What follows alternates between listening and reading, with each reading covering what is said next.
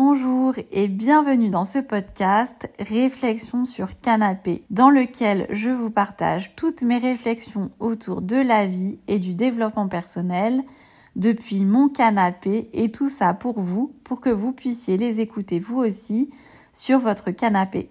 Je m'appelle Julie, je suis coach de vie. J'aime beaucoup dire que je suis une coach sirène car j'adore être dans l'eau. Et dans tous mes épisodes de podcast, je vous accompagne, comme dans mes accompagnements, vers un plus grand épanouissement dans votre vie. J'accompagne toutes les personnes qui se sentent bloquées, qui ne se sentent pas alignées dans leur vie, pour plus d'épanouissement, pour suivre leurs envies et faire tout ce qui leur fait plaisir dans leur vie. À tout de suite!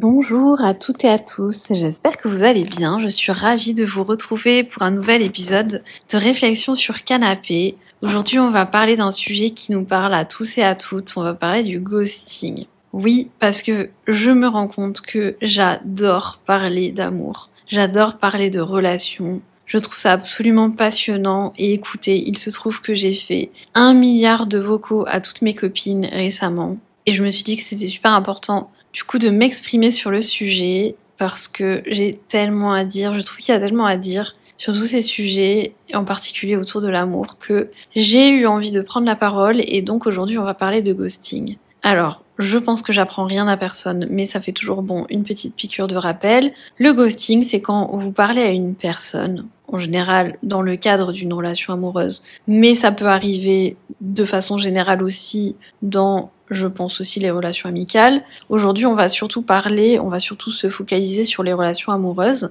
Donc le ghosting, c'est quand vous parlez avec une personne, vous êtes en relation avec la personne, une relation plus ou moins établie et plus ou moins engagée, et puis soit petit à petit, soit du jour au lendemain, et d'un coup, la personne disparaît, arrête de vous répondre, et vous comprenez pas pourquoi, et la personne ne vous donne jamais d'explication. Alors, pourquoi est-ce que j'ai envie de m'exprimer sur le sujet? Évidemment, je pense que vous en serez douté, je me suis fait ghoster il y a pas longtemps et ça a été hyper inconfortable et donc surtout j'ai eu envie d'en parler parce que euh, je crois qu'on en entend vraiment beaucoup parler du ghosting. Il y a plein de podcasts qui en parlent, euh, mais j'ai eu envie de le, voir sous un œil différent. Déjà, un, qu'est-ce que ça peut apporter? Euh, et deux, euh, comment est-ce qu'on peut le vivre de façon un peu moins violente, en particulier en fonction de son, euh, de son style d'attachement? Oui, parce que le ghosting, évidemment, il ne touche pas les gens de la même façon. Vous en, vous en doutez, je pense. Il y a des personnes qui vont le vivre. Alors évidemment, c'est jamais agréable, mais disons plus ou moins avec du détachement. il y a des personnes qui vont le prendre très personnellement, et très émotionnellement et, pour qui ça va être vraiment très très compliqué. En particulier des personnes qui ont un style d'attachement anxieux. Euh, hmm, ce qui est mon cas. Moi j'ai un attachement anxieux et donc euh, en général quand j'ai pas de nouvelles de quelqu'un, assez rapidement ça m'inquiète de façon assez disproportionnée. Mais ça, j'en parlerai un peu plus tard dans le podcast. Dans l'ordre de ce que j'ai envie de dire aujourd'hui, c'est déjà par rapport au ghosting, quoi est-ce qu'il y en a autant? Et pourquoi est-ce qu'on a l'impression que c'est un phénomène de société, alors qu'en fait ça ne l'est pas vraiment, je pense? Et d'où ça vient, évidemment. Et ensuite, je vous parlerai un peu plus de mon expérience et en particulier par rapport au style d'attachement. Donc déjà le ghosting, c'est pas du tout un phénomène de société. C'est, ça l'est devenu parce qu'on a utilisé le terme de ghosting qui n'existait pas avant. Mais le fait de disparaître dans la nature, il me semble que ça existe quand même depuis très très longtemps. Si je me souviens bien, à l'époque de nos parents et de nos grands-parents, on disait quand même assez fréquemment que euh, un homme était parti. C'était souvent un homme, hein, mais ça n'est pas exclusif. Euh, il était parti acheter des cigarettes, il était jamais revenu. Bon, on va pas se mentir, ça c'était déjà du ghosting à l'époque. C'est juste que aujourd'hui, avec les moyens de communication qu'on a, bah là, ça a pris cette forme-là, mais en réalité, c'est hyper euh, différent, quoi. C'est-à-dire que, pardon, c'est pas hyper différent, c'est hyper similaire. C'est-à-dire qu'au final, c'est juste que les moyens de communication ont changé, mais au final, ça revient au même. Donc le ghosting, c'est pas nouveau, ça existait déjà avant. Par contre, ce qui est différent, c'était cette espèce de décalage entre les signaux que nous, on va percevoir et ce qui se passe en réalité dans la tête de l'autre. Moi, je pense que c'est pour ça aussi que c'est très important, au stade de la rencontre, de pas tout de suite s'emballer et de pas prendre pour acquis des choses qu'on estime être vraies de la part de quelqu'un juste parce que on se base sur des faisceaux d'indices. Je m'explique. En fait, quand on rencontre quelqu'un, quand on en est au stade de la rencontre, ou même quand ça fait euh, quelques semaines ou même quelques mois qu'on fréquente quelqu'un, on a l'impression de la connaître. Par exemple, on va prendre un comportement et on va le généraliser. Imaginons que, au stade de la rencontre, vous trouvez que la personne est galante, galant, on va pas se mentir en général, c'est plutôt l'homme, que l'homme il est galant, que il est euh, attentionné, que euh, je sais pas, euh, il est respectueux par exemple, etc.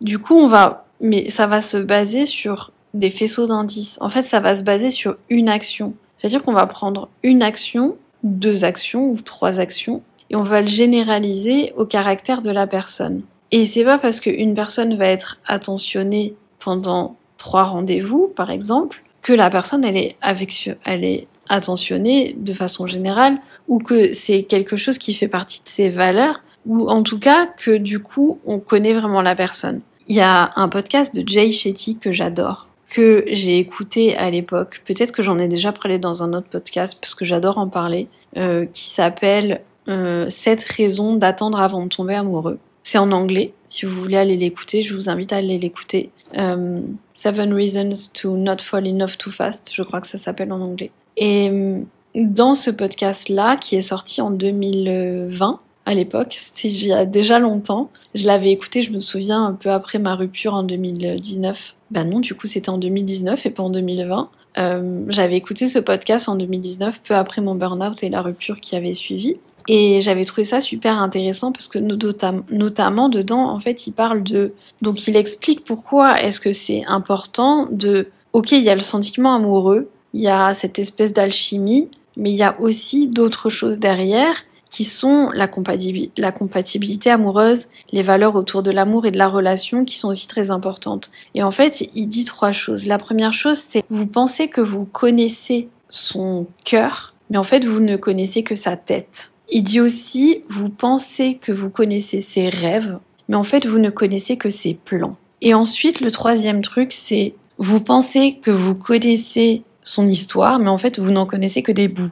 Et tout ça combiné, ça fait que pour vraiment apprendre à connaître quelqu'un, c'est-à-dire pour vraiment connaître le cœur d'une personne et non pas sa tête, pour connaître vraiment les rêves de quelqu'un et non pas ses plans, et pour connaître vraiment toute l'histoire de quelqu'un et pas seulement des bouts de son histoire, bah ça prend du temps. C'est évident que ça prend du temps. Et c'est pour ça que lui disait que c'était important de prendre son temps avant de vraiment s'engager dans une relation, avant de vraiment se dire ouais, ok, j'ai envie d'être en amour avec cette personne au-delà de l'alchimie euh, hormonale, euh, etc.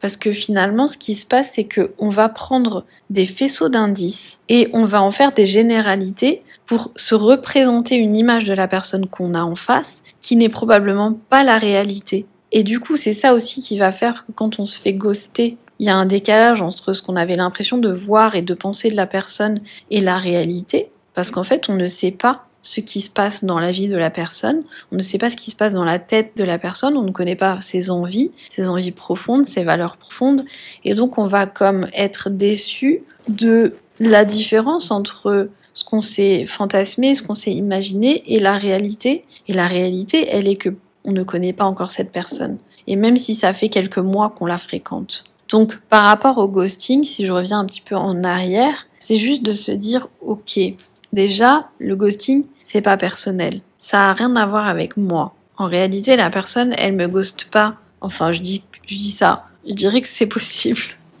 Mais on va dire que dans la grande majorité des cas, la personne, elle me ghoste pas parce qu'elle me déteste. Elle me ghoste pas parce qu'elle me hait, elle, qu'elle a envie de me faire du mal ou de la peine. La personne, elle me ghoste parce qu'elle a pas d'autres moyens à ce moment-là de faire les choses. Donc le ghosting, c'est pas du tout personnel. J'ai un peu divagué, j'ai pas trop suivi le plan de ce que je voulais dire. Ça me gêne un petit peu parce qu'en général, j'aime bien être très cadré dans ce que je raconte, même si je dis vague. Mais c'est pas grave. On va, on va revenir en arrière pour recadrer les choses. Donc, quand je dis c'est pas personnel, C'est-à-dire que, imaginons, je dirais qu'il y a plusieurs cas de figure. Déjà, il y a le cas de figure où la personne, et je dirais que c'est le cas majoritaire. Je pense que c'est vraiment le cas majoritaire. Le cas majoritaire du ghosting, c'est la, la personne, elle n'est pas en capacité émotionnelle, de maturité, pour exprimer ce qu'elle a envie d'exprimer. Peu importe ce que c'est, peu, peu, peut-être qu'elle n'est pas attirée, peut-être qu'elle n'est pas intéressée, peut-être qu'il y a quelqu'un d'autre, peut-être que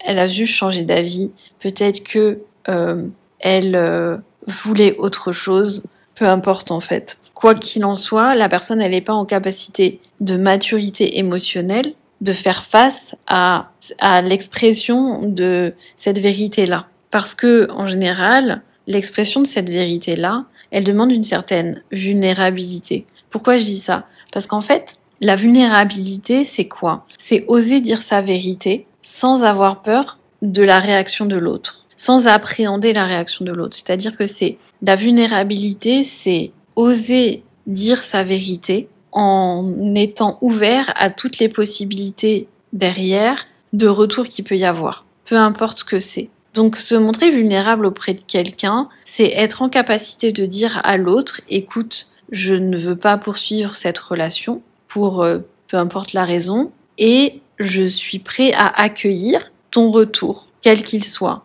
Ta déception, peut-être ta colère, peut-être ta tristesse, je sais pas. Et c'est pas facile d'être vulnérable. Je pense que c'est très courageux d'être vulnérable parce que ça demande quand même une certaine confiance en soi et une certaine euh, ouais une certaine confiance en soi et, et un certain recul qui font qu'on va pas le prendre personnellement. Parce que si on n'a plus envie d'être en relation avec la personne, quel que soit le stade de la relation, ça peut être au début, ça peut être au bout de quelques mois, au bout de quelques années, peu importe, mais il faut, ça demande quand même de se sentir suffisamment en sécurité avec soi-même. On en revient toujours là, au final, à la sécurité intérieure. Hein. Mais quand on se sent suffisamment en sécurité avec soi-même, de se dire que je suis en capacité de dire ce que je ressens à l'autre, peu importe ce que l'autre va me renvoyer en face, bah moi je dirais que c'est quand même assez courageux, mais c'est pas tout le monde. Et quand on n'a pas cette maturité-là, quand on n'a pas cette euh, capacité, parce que je pense que ça peut aussi dépendre des moments dans sa vie, je pense qu'à certains moments on peut avoir cette capacité, à, à certains moments pas. Parce que je sais qu'avec le recul, moi je sais que ça a pu déjà m'arriver de ghoster assez rarement, mais ça a pu déjà m'arriver. Je dirais même que ça m'est arrivé une seule fois vraiment. La seule fois où j'ai ghosté, c'était un moment où euh, j'avais J'étais au stade de la rencontre avec deux hommes différents. Un homme qui se trouvait être un ex et un homme qui était pas du tout un ex. Et euh, l'ex était un ex assez important dans ma vie, euh, avec qui euh, j'avais vécu des choses douloureuses et avec qui je sentais que ce retour à une relation venait guérir des choses de la précédente relation qui avait été douloureuse pour moi. Et pour autant, je sentais déjà que cette relation avec cet ex, elle allait pas donner grand chose. Et l'autre homme avec qui j'étais au stade de la rencontre aussi se montrait euh, intéressé, intéressant et plutôt euh, prompt à avoir une relation avec moi. Et je dirais que il y a des choses qui du coup m'ont bloqué vis-à-vis de cet homme-là. Et je pense que peut-être que je m'accrochais à lui simplement pour ne pas être déçue au cas où la relation avec l'ex ne donnait rien. Donc en fait, objectivement, je me servais de l'autre homme comme euh, une sorte de bouée de secours. Et c'était pas très fair play envers cet homme. C'était pas très juste pour lui. Euh, et c'est vrai qu'à un moment donné, du coup, je me sentais un peu oppressée par cet homme-là. Et finalement, à un moment donné, j'ai fini par le ghoster. Et, euh, ensuite, je suis revenue vers lui quelques semaines après. On s'est revus quelques fois. Et euh, je me suis rendu compte qu'en fait, voilà, peu importe si cette relation avec cet ex marchait ou pas, mais en fait, je me sentais pas attirée par l'autre. Et donc j'ai eu quand même à un moment donné le courage de lui dire que finalement, j'avais pas envie d'avoir une relation avec lui. Mais c'est vrai que, voilà, objectivement, pendant quelques semaines, j'ai été ni très claire, ni très fair-play avec cet homme, un peu manipulatrice, honnêtement, je pense. Et euh, du coup, j'ai été moi-même dans cette posture de pas être dans une suffisamment grande maturité émotionnelle pour exprimer à cet homme dès le départ qu'en fait j'avais pas envie ou que je le sentais pas en moi l'envie d'avoir une relation avec lui. Et je pense que ça peut arriver à tout le monde.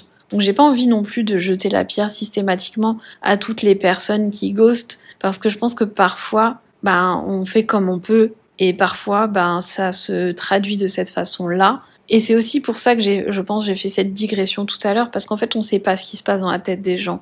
On sait pas ce qui se passe dans la vie et dans la tête de l'autre au moment où il ghost. Donc nous, on va avoir tendance à catégoriser la personne en se disant, ok, c'est une, une personne qui ghost, parce que c'est une personne qui est pas mature émotionnellement. Mais peut-être qu'elle est juste pas en capacité à ce moment-là, et que ça n'est pas un reflet de qui elle est en tant que personne. Donc peut-être que je dis ça pour dédouaner les ghosters, on va dire. Prenez ça, si c'est pour vous, prenez-le comme ça.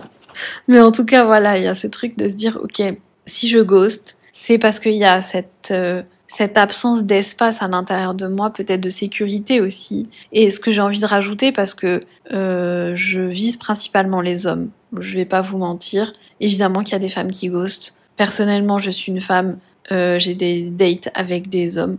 Euh, donc j'ai envie de parler de ce que je connais. Et donc, moi, je me suis fait ghoster que par des hommes. Donc j'ai envie de parler de ça parce que je pense aussi que je pense aussi que la société fait que beaucoup d'hommes se retrouvent à ghoster des femmes. Et j'ai envie de me positionner aussi par rapport à ça. Je pense que on est dans une société où il est très compliqué pour un homme, je dirais pour plein de gens. Si je devais pas genrer, je dirais pour plein de gens. Mais je pense tout particulièrement pour les hommes. La société fait qu'aujourd'hui, même encore en 2023, c'est très compliqué pour un homme de vivre ses émotions pleinement. Malgré tout, tout ce qui peut être dit, tout ce qui peut euh, être poussé depuis euh, quelques années, etc. Je pense qu'aujourd'hui c'est encore le cas quand même. On a élevé des enfants, on a élevé des garçons à être coupés de leurs émotions et donc à pas réussir à vivre leurs émotions. Et c'est pour ça aussi, je pense qu'il y a beaucoup, beaucoup de rencontres qui se font avec des hommes qui sont émotionnellement pas disponibles.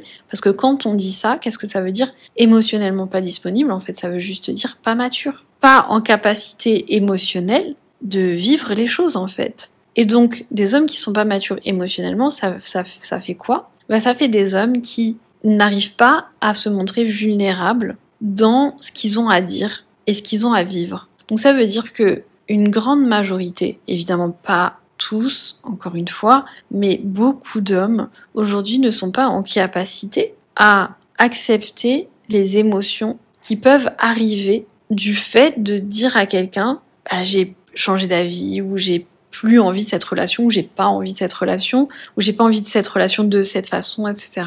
Parce que ils ont peur de faire de la peine. Et je pense que si vous posez la question directement à des hommes en dehors hein, d'une relation amoureuse, mais si demain vous vous dites je vais aller faire un micro-trottoir, je vais aller demander à 50 hommes dans la rue pourquoi est-ce que vous ghostez si vous l'avez déjà fait, la majorité ils vous répondront la même chose. Ils n'ont pas envie de blesser l'autre. On est d'accord C'est objectivement assez con, bien sûr. Parce que ghoster, ça fait de la peine quand même. Donc le résultat est le même. Mais il n'est pas le même frontalement. C'est-à-dire que si vous dites à quelqu'un, écoute, j'ai envie d'arrêter cette relation-là, ou j'ai pas envie de cette relation, vous vous exposez au retour de la personne, peut-être à la colère, peut-être à des phrases qui pourraient blesser, etc.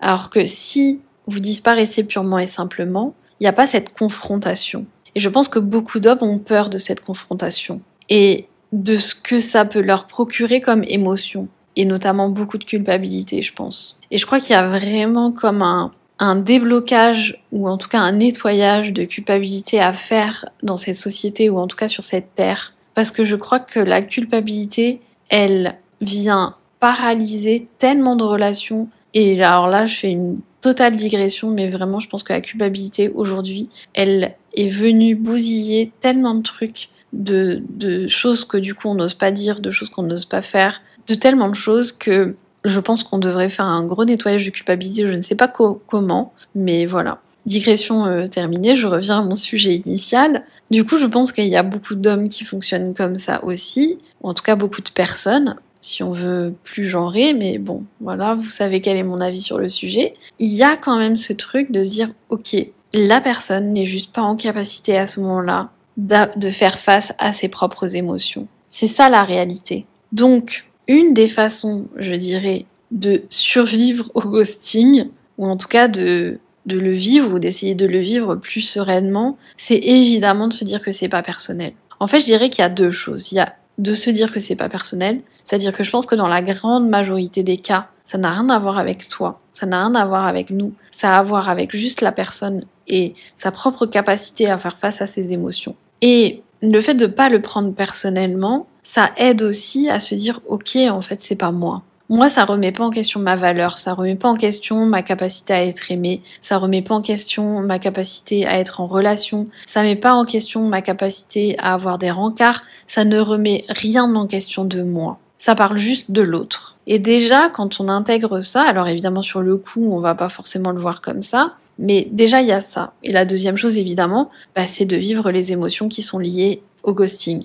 La déception, la colère, la tristesse, tout ce qui vient évidemment. Ça et, et aussi, je dirais, la honte. Je pense qu'on n'en parle pas. Mais évidemment qu'on a honte de cette fait ghoster. On s'est dit, ah ouais, ça m'arrive à moi. Moi, je pensais que j'étais pas une personne euh, qu'on ghostait, en fait. Je pensais que euh, moi, on, on osait me dire les choses, que moi, j'étais accessible et qu'on peut me parler. Et donc, il y a comme une honte à cette fait ghoster, à se dire genre, ah ouais, d'accord, moi, ça m'arrive aussi. Bah oui, moi, ça m'arrive aussi. Et ça arrive à tout le monde en fait de se faire ghoster. Et encore une fois, ça dit rien de soi. Et en plus, il y a, comme on est un peu laissé dans une espèce de flou, puisqu'en fait on comprend pas, on sait pas. On se dit mais je comprends pas. Et vraiment, je pense que c'est la phrase qui ressort le plus. Je ne comprends pas. Parce que c'est comme si tous les voyants étaient au vert et que d'un coup, le plus gros voyant il est rouge et que du coup on l'a pas vu venir. Et donc il y a un peu aussi cette honte de pas l'avoir vu venir et de s'être dit genre bah non mais moi je pensais que ça se passait bien, je pensais qu'il n'y avait pas de raison de me faire ghoster, donc je comprends pas. Et donc en même temps que accepter la toutes les émotions liées au ghosting et donc tout ce qui est euh, bah, la colère, la tristesse, euh, la déception, il y a aussi cette espèce de je pense que le ghosting c'est aussi une forme de trauma parce qu'il y a comme une sidération. Moi, je l'ai vu vraiment. Quand je me suis fait ghoster, je me suis dit, c'est pas possible. Sur le coup, vraiment, je me disais, bah non, c'est pas possible, il va me réécrire. Vraiment, et, je me disais, bah non, enfin, c'est pas possible. Et donc, il y a comme une espèce de sidération. Et je pense que si on revient à la racine du moment du ghosting, évidemment que ça revient alors on parle souvent de euh, la peur de l'abandon, la peur du rejet, etc. Oui, oui, d'accord. Moi, je vais pas trop en parler, pas parce que ça, parce que ça existe pas, parce que c'est le cas, mais juste parce que je pense qu'on peut aller plus profond que ça. Je trouve qu'aujourd'hui, parler de la peur du rejet et de la peur de l'abandon, c'est pas que ça a pas de sens, parce que évidemment que ça a du sens, mais c'est juste que c'est trop bateau. Ça veut plus rien dire. Je trouve que ça a été noyé, ça a été vidé de son sens à force. Et je préfère parler de plein d'autres choses, des styles d'attachement par exemple, ou euh, de ce que je suis en train de vous parler, plutôt que de la peur de la peur de l'abandon et la peur du rejet. Parce que je pense qu'au fond, quand on est ghosté, donc évidemment il y a toutes les émotions qui sont liées, mais il y a aussi cette espèce de trauma de ah ok. Et du coup ça ça fait aussi remonter toutes les fois où on a été ghosté et toutes les fois où en fait on nous a ignoré évidemment, les premières fois où on a été ignoré, bah, c'était par nos parents, évidemment. Et parfois, pas, pas forcément volontairement, mais juste parce que quand on est bébé, on a besoin d'attention pour assurer notre survie. Et du coup, ah, parfois, on a manqué d'attention à un moment où euh, le parent, euh, il était quand même là, mais je sais pas, il a dû répondre au téléphone, par exemple. Et du coup, ça nous a créé un trauma. Et du coup, je refais encore une digression par rapport à ça. Le trauma d'attachement, il n'est pas que lié à de la maltraitance. Parce que je crois que, mais bon, je pense que ça, à force, on en a déjà beaucoup parlé, mais euh, on pense que les traumas d'attachement, ils sont liés à, au fait d'avoir eu des mauvais parents ou au fait d'avoir évidemment vécu des violences. Alors évidemment que quand on a vécu des violences, il y a des traumas, ça c'est clair et net. Et quand on a des parents qui ont été pas aimants aussi. Mais en fait, la plupart d'entre nous, je pense la majorité d'entre nous, a des traumas d'attachement alors même qu'on avait des parents aimants. Alors je fais juste cette parenthèse là, je pense que je ferai un podcast sur le sujet à part. Mais du coup, tout ça pour dire que le traumatisme lié au ghosting, il fait évidemment, si on remonte la chaîne des événements, référence à ces traumas d'attachement là de l'enfance. Et c'est pour ça, je pense que c'est aussi dur à vivre parce que ça fait vraiment revivre des sensations très désagréables de pas être vu, pas être entendu, euh, pas avoir d'explication, même si on le dit tous. Moi, je n'en peux plus de lire cette phrase. Une non-réponse est une réponse en soi. Moi, j'en peux plus d'entendre ça, en fait. Parce que oui, d'accord. Mais j'ai une de mes amies qui m'a dit un truc que j'ai trouvé hyper pertinent et j'ai envie de vous le redire. Elle a dit oui, c'est vrai que en soi, une réponse est une non une pardon, une non-réponse est une réponse en soi. Mais en fait, elle ouvre la porte à toutes les réponses. Et, en fait, ça m'a fait comme un eureka dans ma tête où je me suis dit mais oui, ça en fait qui est difficile. En soi, une non-réponse est une réponse, on est bien d'accord. Je ne dis pas que cette, phrase, cette phrase, elle est pas vraie. Je dis juste que je trouve ça pas constructif et trop bateau. Parce que oui, évidemment qu'en soi une non-réponse c'est une réponse. Mais quelle réponse? Parce qu'en fait, elle est la réponse qu'on va se donner à soi. Puisque forcément, c'est nous qui allons interpréter. Donc en fait, on va interpréter en fonction de ses propres croyances. Donc imaginons par exemple que sa croyance c'est, j'en sais rien, euh, les hommes sont pas fiables. On peut pas faire confiance aux hommes. Ok, très bien. Et eh mais sauf que du coup, ce qui va se passer c'est quoi? Un homme va me ghoster. Du coup, je vais avoir quoi comme croyance? Euh, bah, de toute façon, vu que les hommes sont pas fiables, euh, bah il me me répondra jamais. Il me répondra pas. Il me dira jamais qu'il a pas envie d'être avec moi. Donc, en soi, ok, peut-être que le résultat c'est se dire il n'a pas envie d'être avec moi. Mais en réalité, vous en savez rien. Peut-être qu'il n'est pas en capacité à être avec vous. Peut-être qu'il est en train de vivre des choses difficiles qui font que là, en fait, il n'est pas en capacité. Ou que, effectivement, il a juste pas envie. Mais en fait, c'est juste que du coup, vous allez faire une interprétation hyper vaste qui vont aller dans le sens de vos croyances négatives. Et moi, je trouve que c'est ça qui est compliqué dans le ghosting. C'est parce que du coup, ça va venir renforcer des croyances qui sont négatives autour des relations. Par exemple, de toute façon, les hommes sont lâches. Moi, je vous avoue que ce que je me suis dit, c'est je déteste les hommes. Euh, très clairement. Je me suis dit je déteste les hommes. Je n'en peux plus des hommes, je les déteste. Et c'est quand même terrible, vous voyez, c'est de se dire j'en peux plus des hommes parce que ils sont immatures. Et ça vient renforcer ces croyances-là. Et ça, c'est bien dommage, en fait, parce que finalement, ce qui se passe après, c'est qu'on finit par fermer son cœur. Et moi, je trouve ça hyper dommage. Parce que, parce qu'encore une fois, vous faites des suppositions à partir de faisceaux d'indices. C'est-à-dire que vous vous dites, bah, il a juste pas envie d'être avec moi. Alors qu'en fait, peut-être pas. C'est peut-être que jusque là, en fait, il est en train de traverser une phase où, comme par exemple, quand j'avais ghosté cet homme il y a quelque temps, parce qu'en fait, j'étais en train de régler une situation avec un de mes ex, et que j'étais en, train de, guérir une de mes blessures qui était quelque chose d'assez profond, qui avait marqué une période difficile de ma vie et du coup, bah, il s'est trouvé un peu au mauvais endroit au mauvais moment. Mais peut-être que si cet homme, je l'avais rencontré à un autre moment, peut-être que ça n'aurait effectivement pas marché, parce que peut-être que j'aurais vraiment été pas attirée par lui, ou peut-être que si. Et en fait, on n'en sait rien. Donc, au moment où je l'ai ghosté, c'est pas que j'étais pas intéressée par lui foncièrement, parce que j'avais quand même eu des rencarts avec, donc c'est que à un moment donné, j'avais envie. C'est juste que j'étais dans une situation à ce moment-là qui me permettait pas de me sentir ouverte pour cette relation-là. Donc, quand on se dit clair et net, bah, c'est juste qu'il n'avait pas envie d'être en relation avec moi, bah, à ce moment-là, en fait, on vient faire des raccourcis qui sont peut-être vrais ou peut-être pas vrais. Mais on va faire des raccourcis qui, en plus de ça, viennent par des billets de confirmation euh, rendre nos croyances négatives autour des relations plus solides et donc encore plus à même de fermer nos cœurs. Et ça, je trouve ça tellement dommage en fait. Pourquoi? Pourquoi fermer son cœur? Peut-être que sur une personne qui ghost, il y en a peut-être dix qui ghostent pas aussi. Donc on finit par faire des généralités en disant les hommes sont immatures, les hommes sont lâches, de toute façon je déteste les hommes, ça vaut pas le coup d'être en relation, de toute façon je vais fermer mon cœur, à chaque fois je vais me faire ghoster, de toute façon à quoi ça sert? Et c'est quand même hyper dommage en fait. Donc on en arrive à la dernière partie de ce que j'avais envie de partager au travers de ce podcast, c'est-à-dire comment on fait. Donc je vous ai déjà partagé ce truc de dire ok, donc déjà se rappeler que c'est pas personnel et que c'est pas que ça ne parle pas de moi, mais aussi se rappeler que enfin pardon, pas se rappeler mais vivre ses émotions.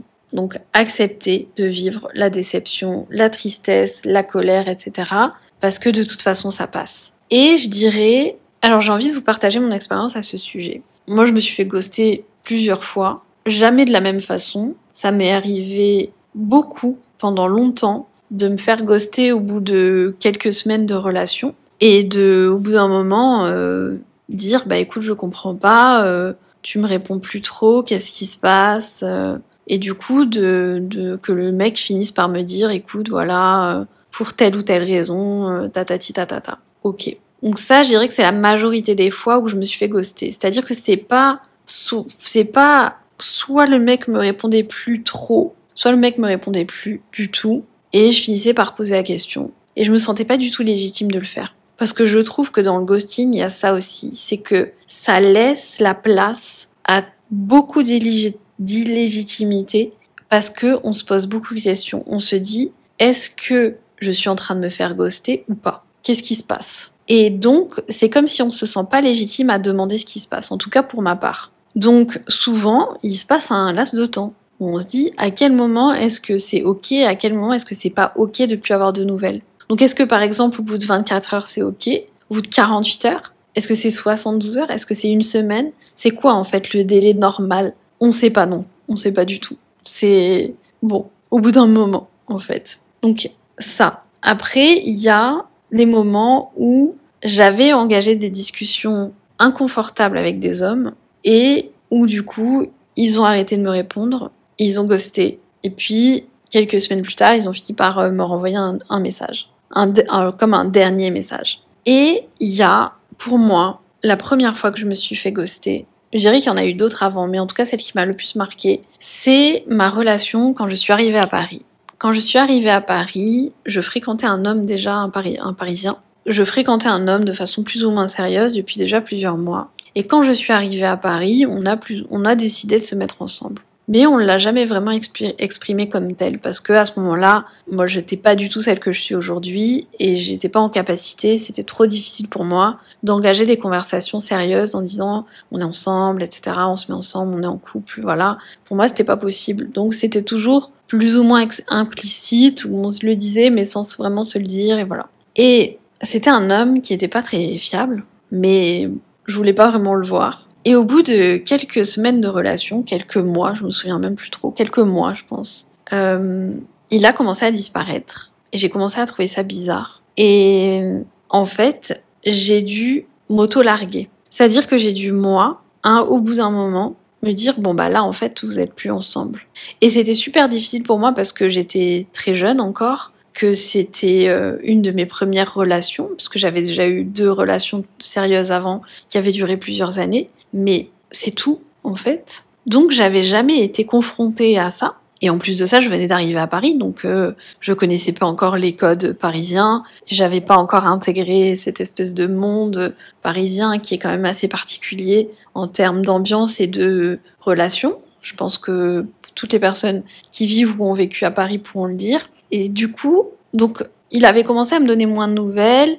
Et puis, il avait fini par me dire, écoute, euh, je sens qu'en ce moment, euh, j'ai besoin de me recentrer. Non, je sais plus exactement comment il, m'avait dit ça. Il m'avait dit qu'il allait pas bien et qu'il avait besoin de passer un peu de temps seul. Voilà, c'est ça qu'il m'avait dit. Et donc moi, naïvement, j'avais dit oui, bah, pas de souci, bah écoute, je suis là pour toi, euh, tu me diras quand ça ira mieux. Moi, je me dis ça en fait, je me dis bon bah le mec va pas bien en ce moment, il a besoin d'être tout seul de son côté, je le laisse tout seul de son côté. Moi ça va, je, je fais ma vie et voilà. Et puis quand même une semaine passe, deux semaines passent. Vous voyez à quel point j'étais naïve quand même. Je me dis ouais deux semaines c'est long quand même, c'est un peu bizarre. Et il se trouve que j'allais en soirée avec mes amis à un endroit où il travaillait et il m'a vu et il a fait comme si j'existais pas. C'est-à-dire qu'il m'a littéralement ghosté en face à face. Je sais pas si ça vous est déjà arrivé de vous faire ghoster en face à face par soi-disant votre mec, mais sachez que c'est extrêmement perturbant. Et sur le moment, comme lui, il était au travail, j'ai pas osé l'embrouiller. Puis je pense que même si ça avait pas été le cas, je pense que j'aurais eu vraiment la trouille et que j'aurais pas osé aller le voir. Donc euh, j'ai fait euh, ma soirée, euh, évidemment j'ai beaucoup trop bu, j'ai fait n'importe quoi. Et j'avais essayé de l'appeler en fin de soirée. Et puis finalement, il avait fini par m'envoyer un message le lendemain en me disant oui, tu voulais me parler. Eh bien oui, ma foi, je pense que ça serait bien.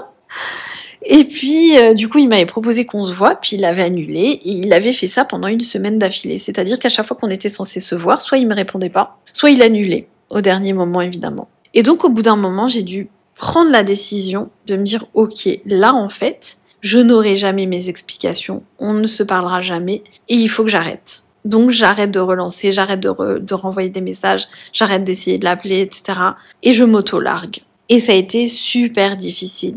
Parce que du coup, c'est comme si il y a vraiment comme une incompréhension de se dire mais il y a deux semaines c'était mon mec et là je dois me larguer. C'est quand même très bizarre cette histoire. Donc par rapport à toutes les expériences de ghosting que j'ai pu avoir, il y a quand même eu un éventail de ghosting très différent avec toujours pour résultat cette, cette absence de compréhension, cette absence de d'explication et ce truc de se dire genre bon bah ok. Et c'est vrai que c'est pas évident. Donc pour les histoires de comment est-ce que je peux faire pour vivre avec le ghosting, c'est déjà de se dire que ça arrivera tout le temps. Et également que si la personne elle est dans cette maturité là à ce moment-là, est-ce que j'ai vraiment envie d'être en relation avec cette personne de toute façon? Je pense que c'est une question qu'on peut se poser à ce moment-là. C'est de se dire, ok, là, la personne, elle me ghost. Déjà, bon. Donc effectivement, je suis déçue,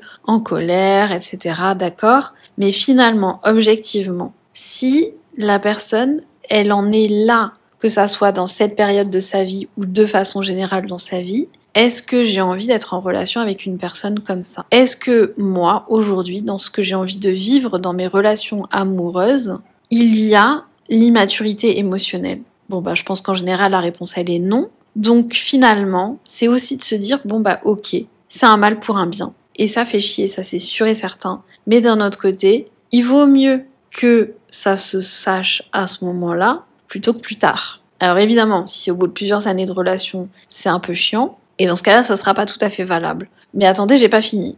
Mais en tout cas, si ça vous arrive, si vous vous faites ghoster en début de relation, ou même euh, au moment du dating, avant même qu'il y ait une relation, dites-vous ça. Dites-vous, il vaut mieux que ça se sache maintenant, que je le sache maintenant, plutôt que plus tard. J'aime bien dire ça, plutôt que plus tard. Je le dirai plusieurs fois, sachez-le. Donc, il y a déjà ça. Donc ça, c'est la première chose. En plus de ce que je vous ai déjà partagé tout à l'heure, de vous dire que c'est pas euh, de ça vient pas de vous, que ça ne parle pas de vous, et évidemment aussi de vivre vos, vos émotions. L'autre chose, et ça je remercie encore aussi une de mes amies, parce que vraiment je trouve que les conversations que j'ai autour de l'amour et des relations avec mes amis, c'est tellement enrichissant. Donc je remercie mon amie qui m'a dit ça, c'est mon amie Cassila. Et elle m'a dit quelque chose que j'ai trouvé très juste et qui m'a beaucoup fait réfléchir, parce qu'en fait, on le sait, on projette en début de relation. J'irai pendant longtemps dans le début de la relation, mais du moment de la rencontre jusque pendant encore un long moment, on projette. On projette énormément de choses, vraiment beaucoup, beaucoup, beaucoup de choses. Et pour moi, tout l'enjeu, c'est pas d'arrêter de projeter, c'est juste de contrebalancer les choses. Et c'est là que mon ami intervient parce qu'en fait, moi, je me disais, bah oui, mais à un moment donné, ça voudra dire pour moi que des hommes avec qui j'entame des relations doivent être des red flags dès le départ, avant de plus l'être, tant que la relation s'est pas installée. C'est-à-dire que je dois déjà partir du principe que le mec est un red flag. Et c'est pas possible en fait. On peut pas vivre un début de relation en étant sur euh, le qui-vive et dans la méfiance. Parce que c'est typiquement l'inverse de l'ouverture du cœur. Et donc euh, typiquement pas une possibilité de relation euh, du tout, quoi. Et en particulier parce que ce que je lui partageais, c'est que, donc pour vous donner le contexte un petit peu plus, euh, justement, c'était les débuts de la relation, vraiment, on était sur les premiers rendez-vous, il n'y avait même pas vraiment, il y avait même pas de relation en fait. Et ce qui s'est passé, c'est que j'avais, comme je vous partageais en début du podcast, flagué des trucs où je me disais, ok, ça, c'est positif, ça, c'est positif, ça, c'est positif. Et je me disais, ok, il est galant,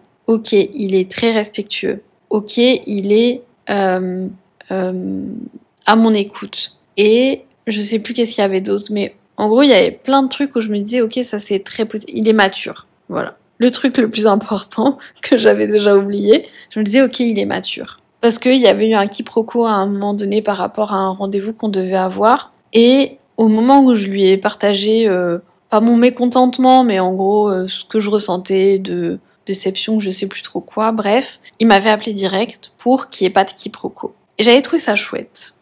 Donc, à partir de ce faisceau d'indices-là, j'ai établi une, une personne qui est respectueuse, euh, très bien élevée et mature. Et à partir de ça, j'ai projeté. Et je me suis dit, ok, c'est quelqu'un de mature, c'est quelqu'un qui, dès qu'il y a un problème de communication, va au devant et est dans la communication, etc.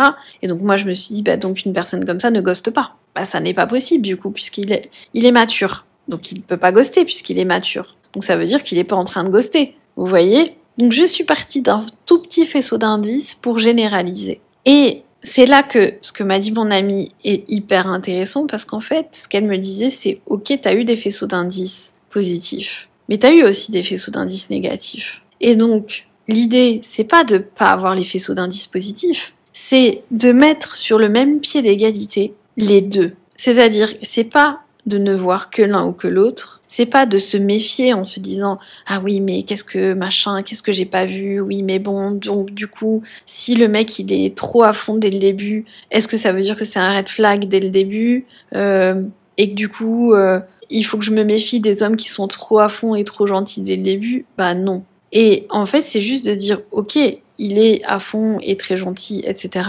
Mais ça n'empêche pas qu'il puisse y avoir des red flags. Ça n'empêche pas qu'il puisse y avoir, et je dirais même pas forcément red flag, parce que aujourd'hui on met plein de choses derrière les red flags. Et j'avoue que moi-même je me suis posé la question au début de la relation, au début des, premiers rencarts. Je me disais ok c'est quoi les red flags alors? C'est quoi les trucs que je vois pas ou que je veux pas voir? Et en fait c'est pas comment dire c'est pas forcément des traits de personnalité ou des choses qu'on dirait forcément dès le départ. Oh là là, red flag, genre euh, il parle mal de son ex ou euh, j'en sais rien, ou il annule 14 fois le rencard ou des trucs comme ça. Ça, évidemment que c'est des red flags.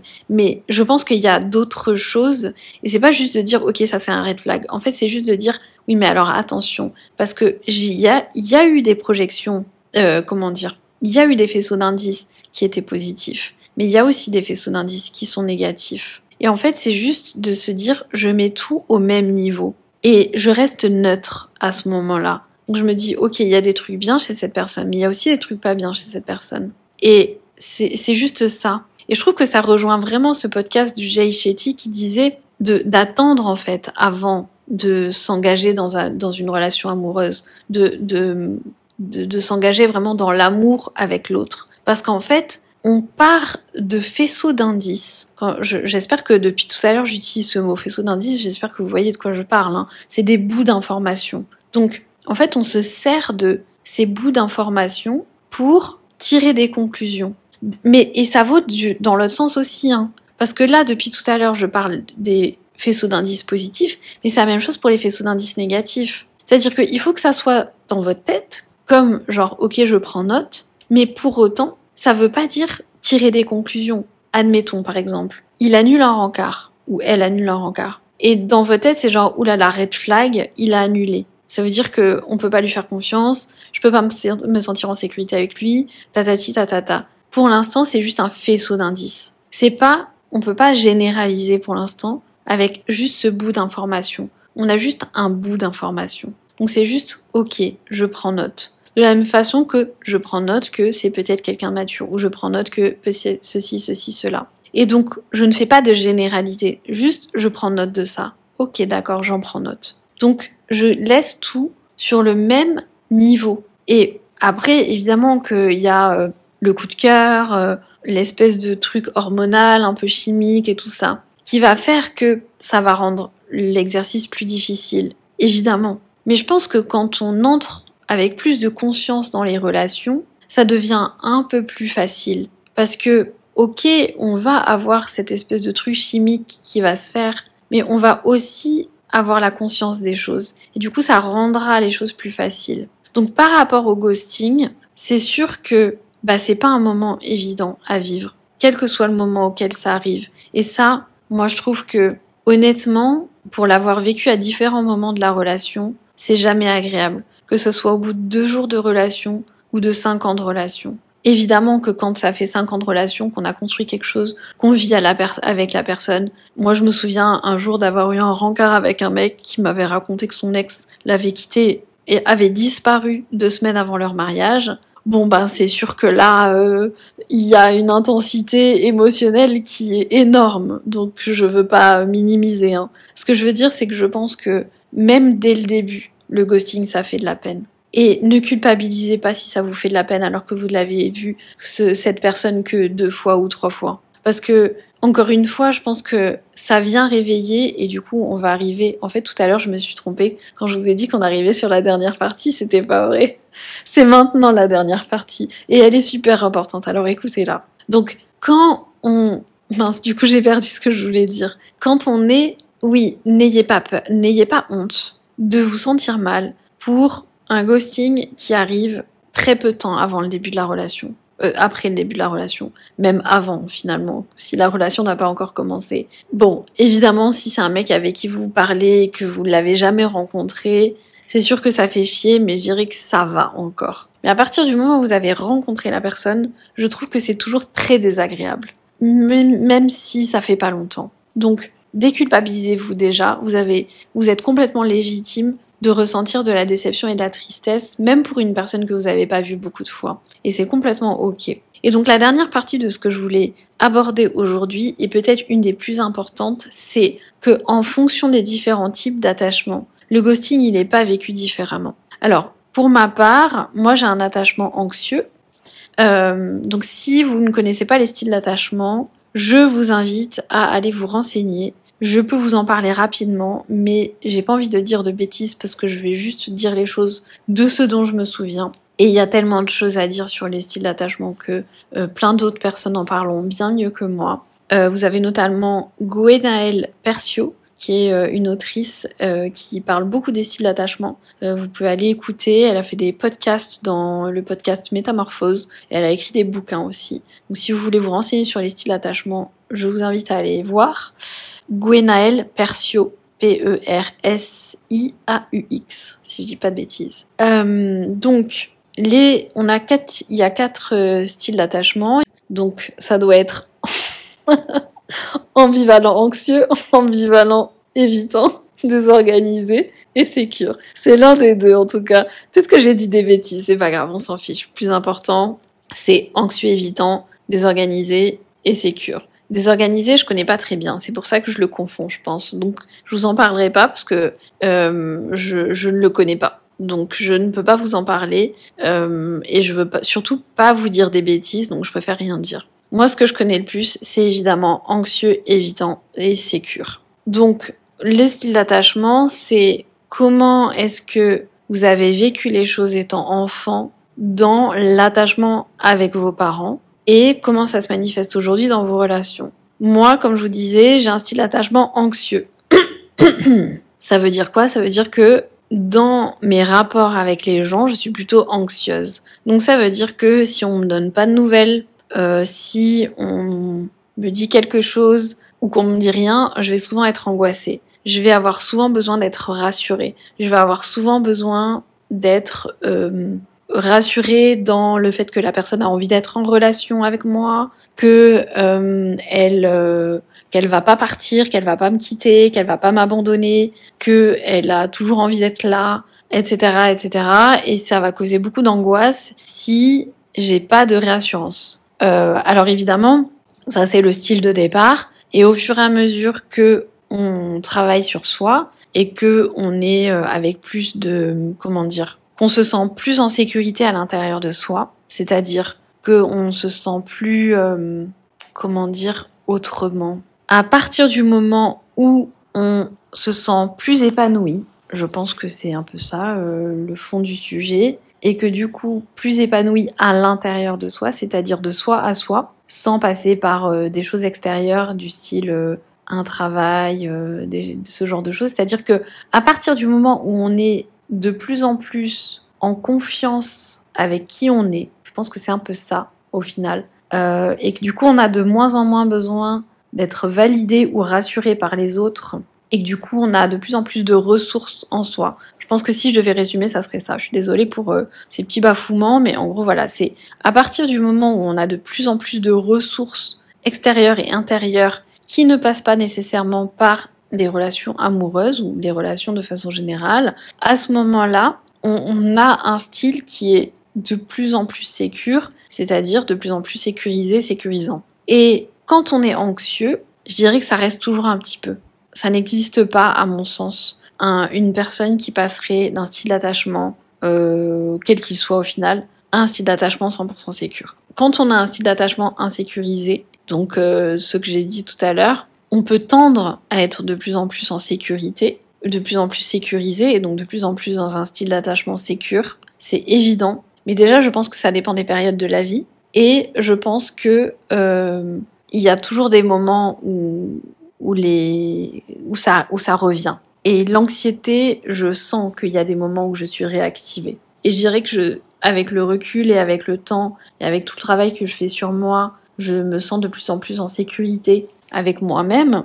Donc du coup, je sens que je tends vers un attachement beaucoup plus sécure. Néanmoins, je vois bien qu'il y a des moments où quand même ça revient. Et typiquement, le ghosting, il réactive à 100% mon attachement anxieux. Et c'est là que je voulais en venir, parce que je pense que pour les personnes qui ont un style d'attachement anxieux, le ghosting, c'est très compliqué à vivre. Parce que ça vient réactiver des sensations physiques très désagréables d'angoisse. Et quand on a un style d'attachement anxieux, l'angoisse qui devient physique, du coup, elle est paralysante. Et du coup, en plus du style d'attachement, j'ai envie de faire une petite parenthèse sur le système nerveux. En tout cas, pour moi, je sais qu'au moment où je me sens dans l'angoisse par rapport à un ghosting ou par rapport à une situation euh, qui vient réactiver mon style d'attachement anxieux, je me sens complètement figée. Je ne sais pas si les personnes qui écouteront ce podcast et qui ont un style d'attachement anxieux aussi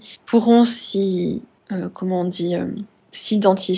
Mais en tout cas, dans le style d'attachement anxieux, le fait d'être dans l'attente d'une réponse de l'autre, quelle qu'elle soit, ça me met, en tout cas pour moi, vraiment dans un état de figement total. Et c'est très compliqué d'en sortir. Je me vois, je suis là, j'ai peut-être plein de trucs à faire, etc. Mais je suis totalement figée. Je ne peux que être devant mon téléphone, à regarder toutes les trois secondes ou à attendre une notification. Et si je vois que c'est pas une notification de la personne, ça me fait comme un saut dans le cœur et je me dis oh là mince. À tel point que ça m'est déjà arrivé en 2019 notamment, je me souviens, mon mon anxiété, euh, elle était euh, exacerbée puissance 1000 entre le burn-out et une relation qui était complètement dans le schéma euh, anxieux évitant, c'est-à-dire que j'étais en couple avec un mec qui était ultra évitant et du coup moi j'étais ultra anxieuse et c'était horrible. Surtout que c'était avant que j'ai commencé à faire tout le chemin que j'ai commencé à faire maintenant et donc je me souviens qu'il y avait des moments où j'étais incapable de faire quoi que ce soit. Et je me rappelle notamment une fois où je me souviens plus pourquoi, mais j'étais au travail et j'avais passé la journée à ne pas réussir à travailler j'étais figée totalement. Alors que je suis une personne, quand je travaille, je suis ultra efficace. Euh, vraiment, je suis une bosseuse, euh, voilà, enfin, je dirais je l'étais, euh, quand j'étais salariée. Et donc, au moment où j'étais dans cette attente d'une réponse de l'autre, j'étais complètement figée. Impossible de faire quoi que ce soit. Et ça, je trouve que c'est la chose la plus délicate quand on est dans un style d'attachement anxieux et qu'on fait face à du ghosting, parce que du coup, ça nous, ça vient comme complètement perturber notre fonctionnement habituel et pour honnêtement pas grand chose. Objectivement, un ghosting c'est pas très grave. Euh, objectivement, bon, sauf encore une fois si ça fait plusieurs années de relation, mais disons si ça fait que quelques mois de relation, quelques semaines ou quelques jours, un ghosting c'est pas très grave. Dans l'absolu, ça empêche pas de vivre, ça empêche pas d'aller voir ses amis, ça empêche pas de continuer à vivre. Il y a rien de euh, de menaçant, c'est pas un danger physique il n'y a pas de danger à être, en à être ghosté en fait. Il y a littéralement aucun danger. Sauf que notre système nerveux, il perçoit tellement ça comme un danger de mort imminente que eh ben, c'est comme si on mourait. Parce que le figement, c'est ça. Hein. C'est euh, le système nerveux qui crache. Et en fait, on finit par être comme, euh, comme, comme en état de dépression. On n'arrive à rien faire. On a de l'entrain pour rien. On a, on n'arrive à rien faire. Euh, et, et c'est très compliqué en fait parce que parfois ben, on a quand même vraiment des choses à faire et on n'arrive pas. On est comme complètement déconnecté quoi. Et donc tout ça, ça me donne des idées vraiment. Moi je, me disais, je trouve ça tellement, euh, alors évidemment inconfortable, ça c'est sûr, mais tellement intéressant que j'ai vraiment commencé à faire émerger des idées de coaching. Je vous tease un peu là comme ça à la fin de ce podcast. Euh, je suis en train de réfléchir à faire un coaching pour euh, utiliser toutes ces choses désagréables qu'on vit autour des relations pour en faire vraiment des forces et pour en faire vraiment des outils dans le quotidien de comment vivre mieux ma vie et vivre mieux mes relations amoureuses. Donc j'espère que vous serez que vous serez au rendez-vous quand ça sera prêt et je vous en parlerai très vite euh, dès que j'aurai commencé à mettre les idées sur papier. Mais comme vous pouvez le constater, vu la durée de ce podcast, j'ai beaucoup à dire et j'aurai encore vraiment plein plein de choses à dire. Donc merci d'avoir écouté jusqu'ici ce podcast. Je pense que c'est tout ce que j'avais à dire pour aujourd'hui. C'est déjà pas mal. Et euh, si vous avez envie d'y réagir, ça me ferait très plaisir d'avoir euh, vos retours, vos avis, vos expériences aussi du ghosting. Comment est-ce que vous vous le vivez? Comment est-ce que vous l'avez vécu? Est-ce que ça vous a euh, amené à fermer votre cœur ou au contraire est-ce que vous en avez tiré des leçons? Enfin voilà, toutes, toutes les, des expériences de comment vous vivez les choses. Et écoutez, je vous dis à très vite pour un nouvel épisode et je vous souhaite une très belle journée ou une très belle soirée.